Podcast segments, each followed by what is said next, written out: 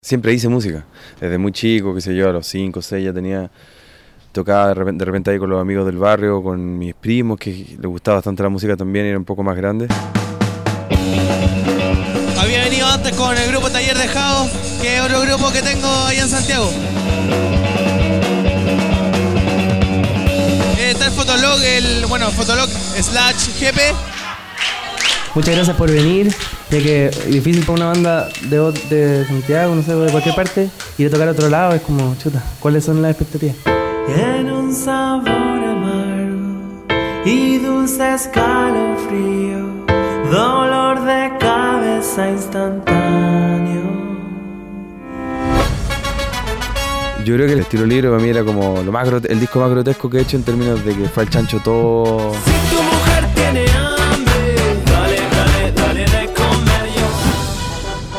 Me hicieron descubrir en mí que había una posibilidad de hacer un pop simple sin que fuese tanto problema, ¿cachai? Me gusta que uses la palabra amigo. Mi cuando esencia exacta no nos importó nada de eso. Y simplemente estamos en función de la canción y, y entre medio estábamos ejercitando cosas como ¿qué pasa si la letra la hacemos mientras la estamos grabando? No me olvides,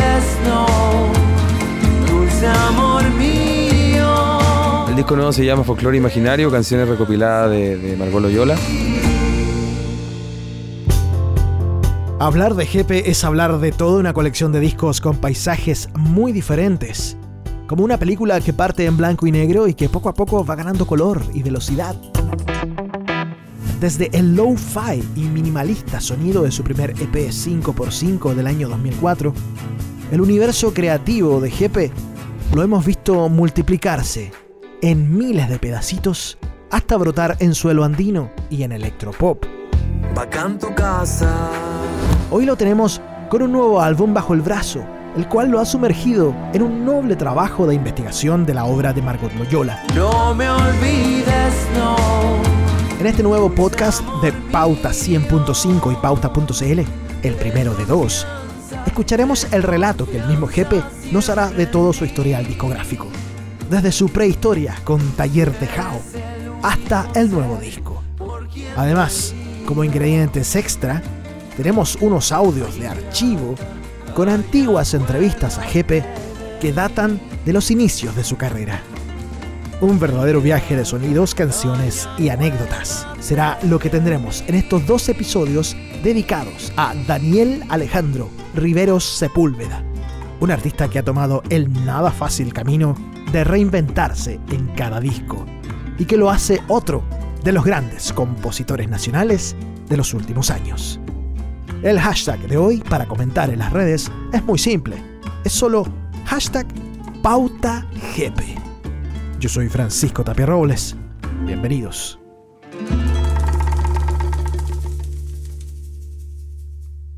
¿Vamos a hacer una canción nueva? Estoy haciendo sin querer.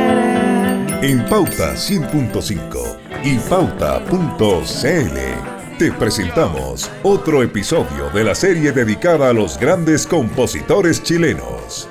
Hoy te invitamos a conocer la historia de Jepe. Desde sus días en Taller de Jao hasta su nuevo álbum Folklore Imaginario. Una travesía por sus canciones y discos y la constante búsqueda por sonar distinto. Jepe, en sus propias palabras, lo escuchas a contar de este momento en Pauta 100.5 y Pauta.cl. Tú encendiste, tú encendiste aquí en mi pecho.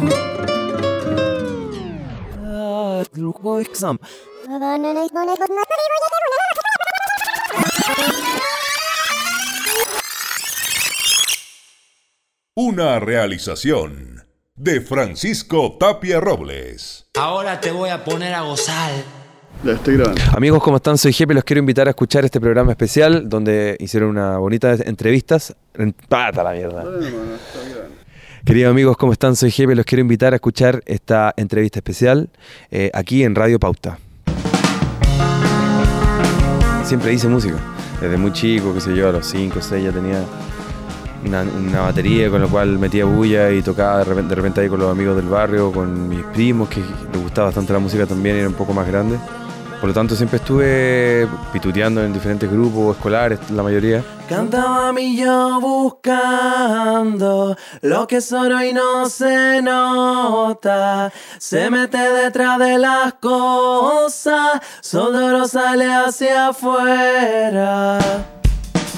El último año de nuestro de, la, de en cuarto medio, con Javier Cruz, que un- fue un compañero de curso de, mi colegio, hicimos este grupo que se llama Taller de Jao, de una manera súper libre. Yo diría que una manera de ser bastante, bueno, libre, lo que acabo de decir, desprejuiciada también, y al mismo tiempo con un trabajo, como dice el nombre, de, nombre del grupo, de taller, digamos. O sea, las canciones, la mayoría y la estética en general la descubríamos mediante, o sea, cuando estábamos tocando, cuando estábamos ensayando.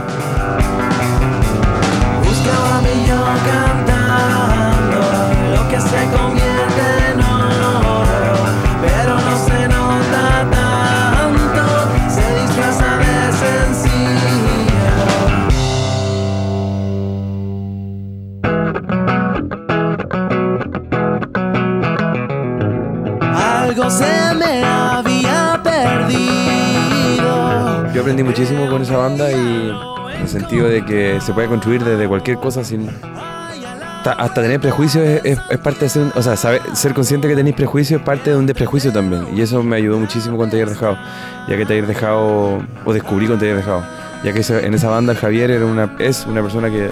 O sea, no teníamos gustos musicales similares a los míos, ¿cachai? Entonces era entretenido ponernos de acuerdo. Y después de unos 4 o 5 años dio como resultado el el que la idea como de concepto de jefe, digamos, tuviese, donde era, un- era una especie de taller dejado pero sin rock, básicamente. Así lo planteé yo en el principio y, ahí llegó al respecto del 5x5, que el primer EP, o, a, más o menos ese momento, que el año 2003, 2004, 2005, que la industria independiente musical en Chile estaba bastante más escondida de lo que está ahora, un poco visible y poco conectada también. Pero en ese momento, claro, como que uno se juntaba con los amigos y armaba algo, básicamente. Y eso fue lo que hicimos nosotros. Déjame estar, no diga nada y no diga nada más y no diga nada. Pero al estar, estamos al lado, no me quites tu mano ya. Hay un momento en que Taller de Jao no va más. Su último show fue en el 2004 en el Cine Arte Alameda. Y en un archivo de la época nos encontramos con esta entrevista a Jepe detallando el porqué de esa separación. Creo que más que nada porque Taller Dejado me, me aburrió, así simplemente. Porque encontré que el sonido ya fue suficiente, así como por, un rato. Entonces habría que replanteárselo más, cuidar más lo que, se hace, ¿cachai? Eso particularmente como una cosa, o sea, si, si Taller Dejado hubiera seguido para mí de la misma manera que, lo fue en un principio, bacán, ¿cachai? Pero no, no, no, en, no en estos momentos, o, o como lo era en diciembre, que encontraba que el sonido ya está un poco añejo, ¿cachai? Que había que hacer más cosas nuevas, cuidar un poco más la edición musical y estética, de estética general del asunto. Eso más que nada. Entonces por eso que había que terminar el grupo, pero, pero igual tiene que renacer, ¿cachai? Yo estoy preocupado de, de, de buscar así un sello y todo, y en eso estoy así, ¿cachai? ¿Es una cosa de tiempo que te falte como para enfrentar los dos proyectos? Además, Y ahora GP que, como que hay que darle también a GP. Porque están las, dadas las, están dadas las circunstancias para hacerlo, ¿cachai? No tanto así como con taller dejado. Entonces, no sé, pues, hay que aprovechar, sí. Esa entrevista de archivo tuvo lugar en enero del 2006 en la sala de la Corporación Sinfónica de Concepción para el ciclo Desenchufados, creado por el productor audiovisual penquista Carlos Llévenes.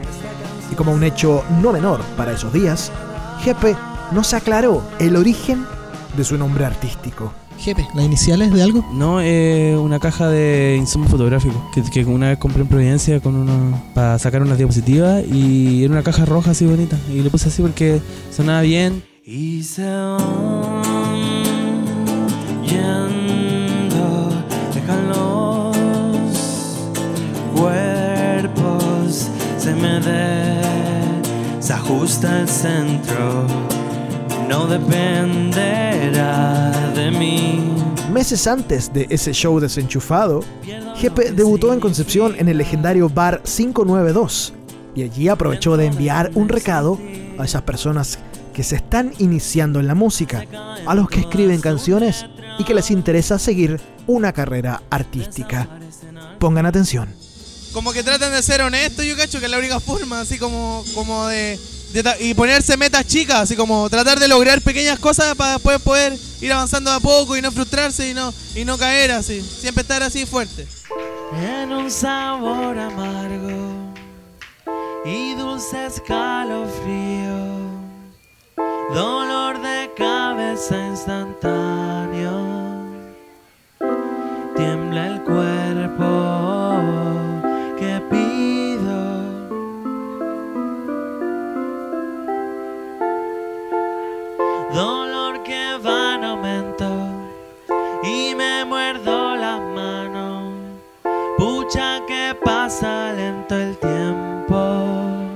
Escuchas el podcast dedicado a Jepe en Pauta 100.5 y Pauta.cl. Nunca mucho.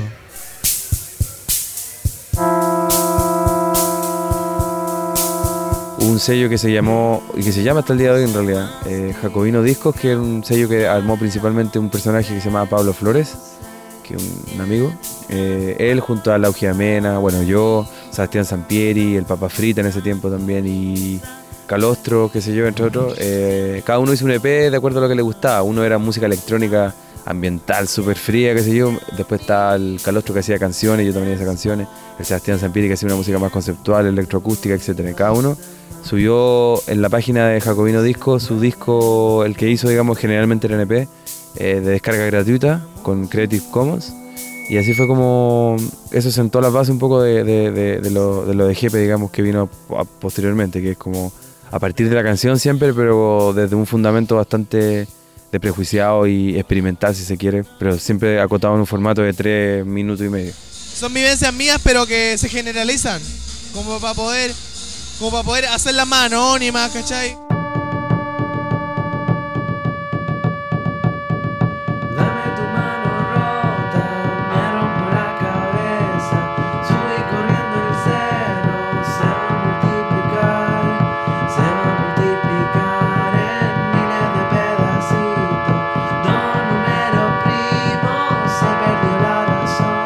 Historia que vino después fue que eh, conocía o me di cuenta que estaba Rodrigo Santis, que era en ese tiempo uno de los integrantes de Congelador y que tenía una especie de sello bastante incipiente, bastante discreto que se llamaba Quema su, su cabeza, por ahí por el año 2000, claro, 2004-2005. Y le pregunté si es que le interesaba sacar el disco, un disco mío, y así fue que, le interesó, digamos, y él lo produjo junto conmigo. Lo produjimos ahí en, que en el patio de la casa de mi mamá, en su casa también, grabamos por todos lados junto al Pablo Flores también Sebastián Sempieri y lo demás ya un poco más historia conocida quizá.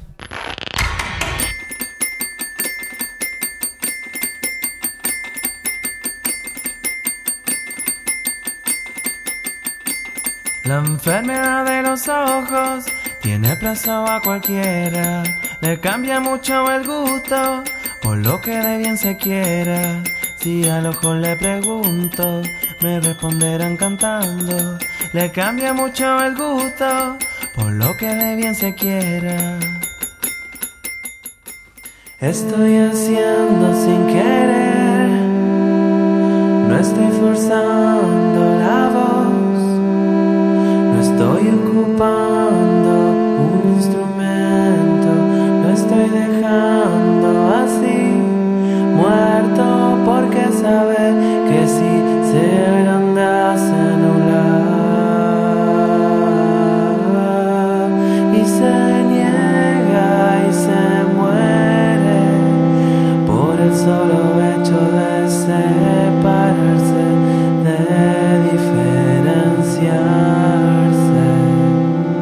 Yo, la Javiera Mena, que es la persona que tenía más cerca en ese tiempo, por tan pepino es el que nos, nos, pescaba, la verdad. Nosotros hacíamos música, teníamos fe en nosotros mismos y en la gente que nos seguía que algo iba a pasar, pero que no había neurosis al respecto y, y no despotricábamos contra los fundarios, contra la radio, contra, contra los... porque no nos pescaban. ¿Por qué no tendría que pescar? ¿Cachai? Como que no encontraba que había necesidad y justo en ese momento también empezó a, suceder lo de, lo de MySpace, las redes sociales ya como esa como de conectividad empezó a aparecer y mediante MySpace yo creo que cada uno hizo lo suyo. Eh, entonces no, nunca me pareció como que como que yo me lamentara mucho por no sonar en la radio en ese tiempo. Tampoco es que lo esperaba que iba a pasar, tampoco que echaba que iba a pasar después. No tenía idea, la verdad. Yo soy, yo soy y creo que la Javiera también personas que no, no somos muy de ponerse metas largas y ni, ni, ni de generar ansiedades de ese tipo, ¿cachai? Si me perdí, es mejor no encontrarse, porque es mejor guardarse para después. Si te perdí, no encontrarse. Ah, perdón.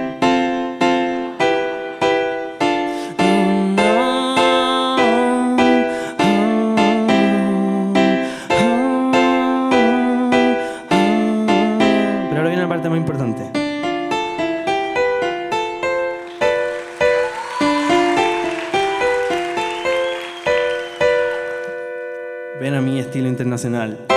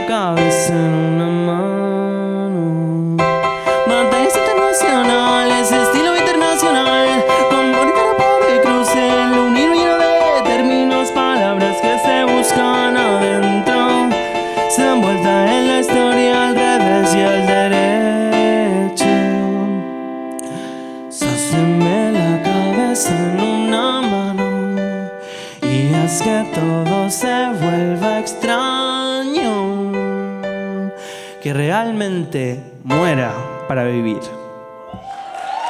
Daniel Riveros, Jepe, nos relata sus historias de canciones y discos. Hoy en Pauta 100.5 y pauta.cl. Gracias. Muy buenas noches a todos. Hola, ¿qué tal? Somos GP.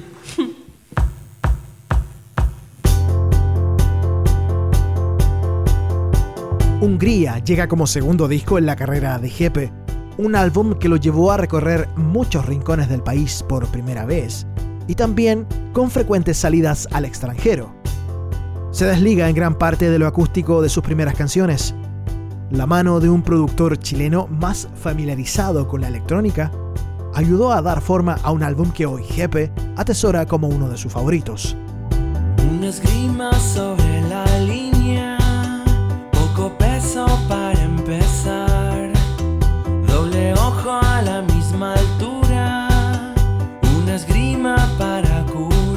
Produjo esta vez el Vicente Sanfuentes, que fue un personaje que conocí en ese tiempo, 2006-2007.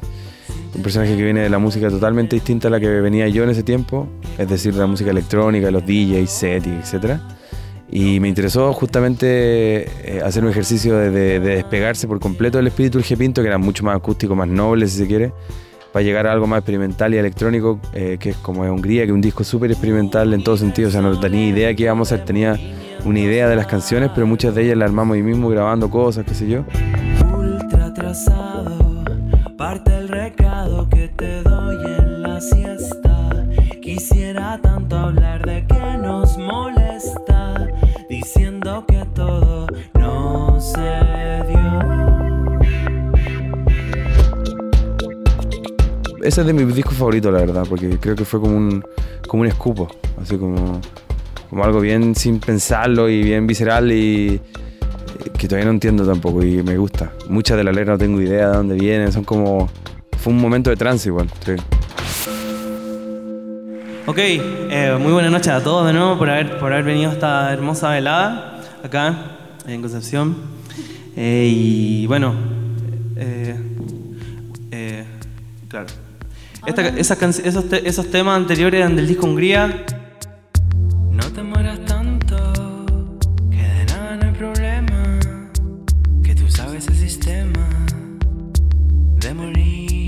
Creo que los momentos de satisfacción más profundos fueron los momentos más oscuros, yo creo. Es que no sabía qué hacer, para dónde estaba yendo. Por eso que le tengo tanto cariño a Hungría, que es un disco que no sabía qué cresta estaba haciendo, ¿cachai?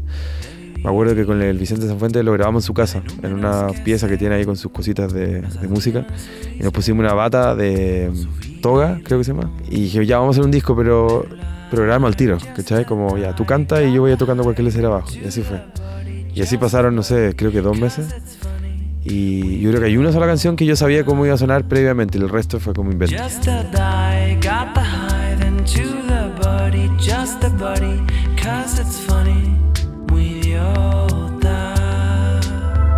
Estaba hablando toda la noche. Se sentía tan bien que moría. Tuve mucho miedo, o sea, yo pensé que la gente, yo sabía que la gente le iba a cargar y mucha gente le cargó, de hecho, y mucha gente le gustó.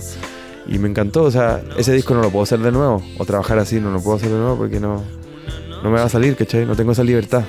Y lo pasé muy bien, pasándolo muy mal. Y en general cuando lo paso mal en, en la carrera musical es más provechoso. sí.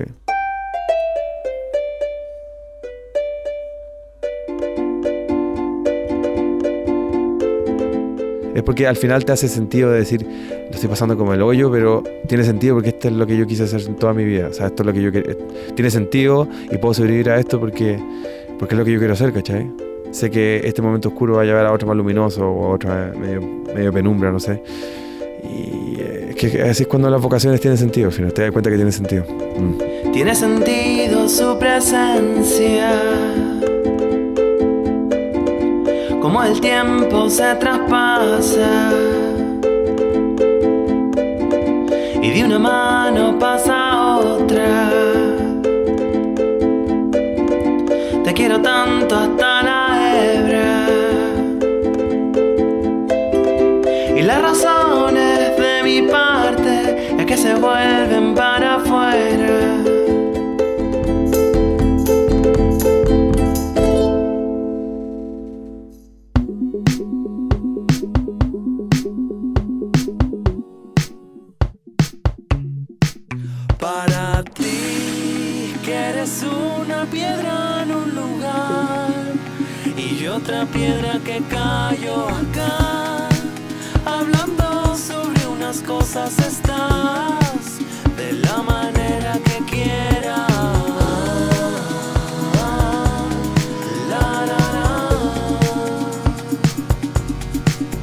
Ese EP lo sacamos porque el disco Audiovisión que empezamos a hacer en ese momento eh, se empezó a demorar, ¿cachai? Porque claro, quizás te- me acuerdo que teníamos que salir harto a tocar por ahí por allá, qué sé yo. Y se, al final nos demoramos, claro, empezamos a hacer el Audiovisión en el 2008 y lo terminamos en el 2010. Y por ahí por los primeros meses, más, marzo por ahí. Y, y- y en ese intertanto, claro, yo tenía un par de canciones que, que, que podrían servir para un EP mientras, digamos, se sacaba ese otro disco. Así que eso fue.